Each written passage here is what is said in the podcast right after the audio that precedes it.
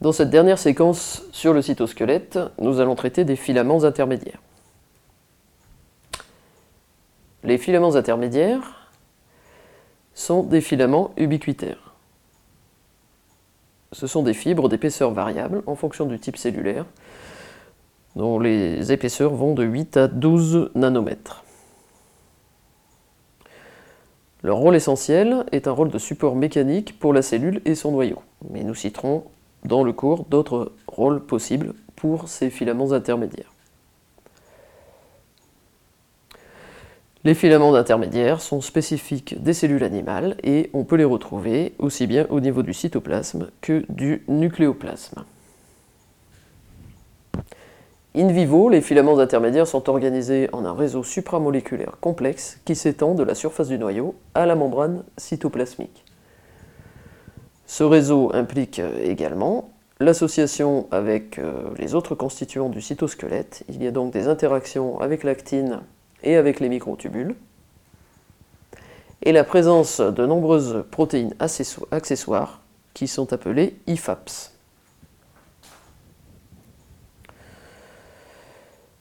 Ce schéma représente un exemple de filaments intermédiaires. Il s'agit des lamines qui vont constituer donc un réseau de filaments, la lamina nucléaire, au niveau du noyau, donc au niveau intranucléaire.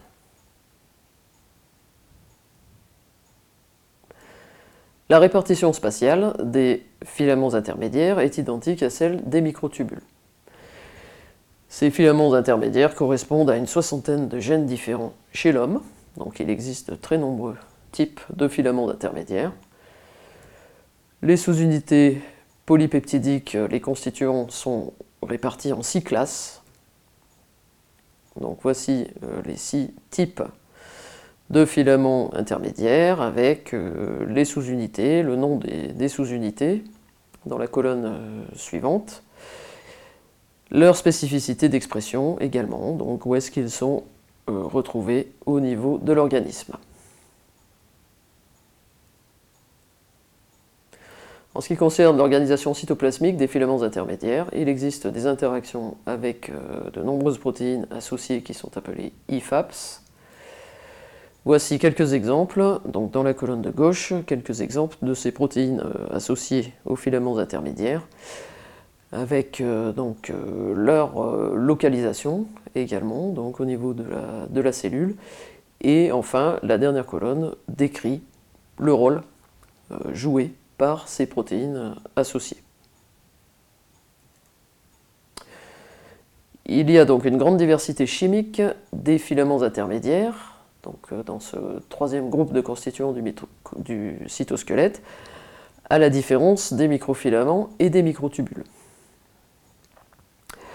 Par contre, au niveau des points communs, donc, euh, ce sont des monomères fibreux, donc, euh, dont la, nature est très différente euh, de celle des monomères des autres types de filaments et tubules. Les molécules élémentaires constituant ces filaments intermédiaires sont assez spécifiques des types cellulaires. Par contre, on peut décrire leur mode d'organisation. Donc ce mode d'organisation est euh, très proche euh, d'un type de filament intermédiaire à l'autre.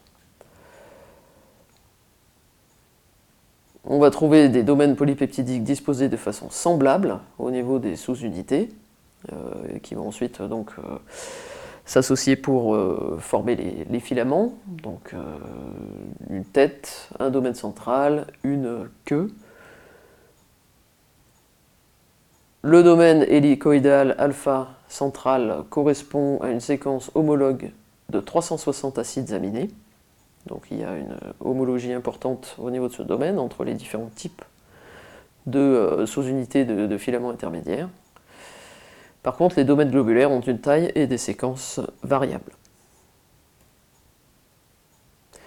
Voici le modèle structural commun aux protéines des filaments intermédiaires fait, on voit que leur mode d'assemblage peut être résumé euh, sous la forme d'un schéma commun, donc avec euh, formation à partir de monomères, d'hétérodimères, qui vont eux-mêmes former des tétramères, pour s'assembler en protofilament, puis en protofibrille, et enfin former le filament intermédiaire euh, définitif. Donc formation de ces filaments intermédiaires, l'unité de base est le tétramère, qui est dépourvu de polarité, qui correspond à deux dimères alignés côte à côte. Ensuite, on a association des tétramères côte à côte et bout à bout. L'assemblage se fait de façon spontanée, il n'y a pas d'intervention ni de protéines chaperones ni de source d'énergie, donc euh, d'hydrolyse de nucléotides tels que l'ATP par exemple. Les phénomènes de dépolymérisation et de repolymérisation de ces filaments intermédiaires ont été étudiés in vivo in vitro également, les informations nécessaires à l'auto-assemblage des filaments intermédiaires sont contenues dans leur sous-unité. Ces filaments ont un comportement très dynamique, contrôlé dans certains cas par la déphosphorylation des sous-unités. Voici un schéma euh, qui compare le mode d'assemblage de plusieurs types de, filaments intermédiaires. Donc l'assemblage des lamines pour former la lamina nucléaire, l'assemblage de type vimentine, ensuite, où on a formation de tétramères homodimériques qui se disposent de façon antiparallèle, et enfin un autre type d'assemblage, les kératines et des neurofilaments. Les structures supérieures des filaments intermédiaires sont très stables, et cette propriété peut être utilisée pour les isoler à partir de cellules ou de tissus. Cependant, les filaments intermédiaires cytoplasmiques montrent une réorganisation importante lors de processus physiologiques tels que la différenciation cellulaire, l'activation des lymphocytes ou encore la mitose. Ces filaments intermédiaires confèrent aux cellules leur stabilité mécanique ils interviennent dans la résistance à la déformation et à l'étirement. Au niveau des épithéliums, ils forment un réseau transcellulaire conçu pour résister à des forces de tension externes.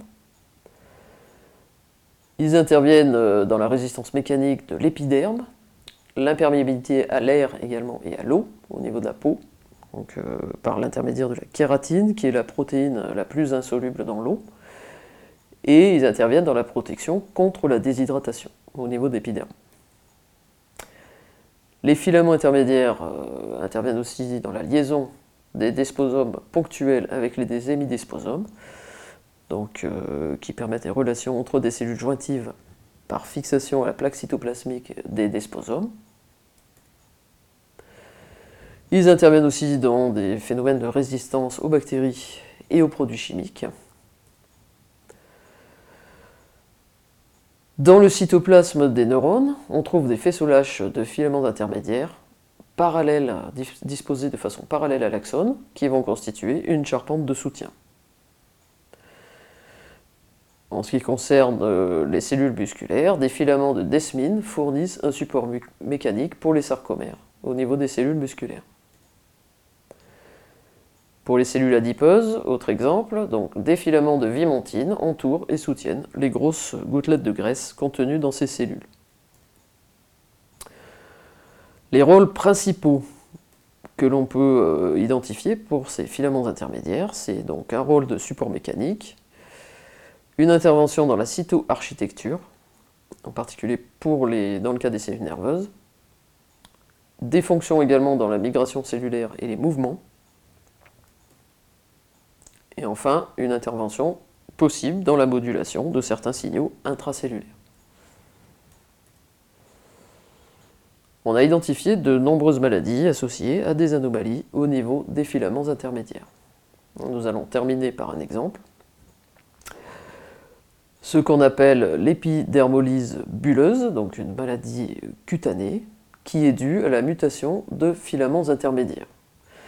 Donc au niveau des feuillets cellulaires qui possèdent cette mutation, le frottement va entraîner la rupture des feuillets cellulaires en l'absence euh, des filaments intermédiaires par suite de mutation et donc euh, cette maladie correspond à une anomalie de ce type qui va provoquer la formation de bulles lors de frottement au niveau cutané.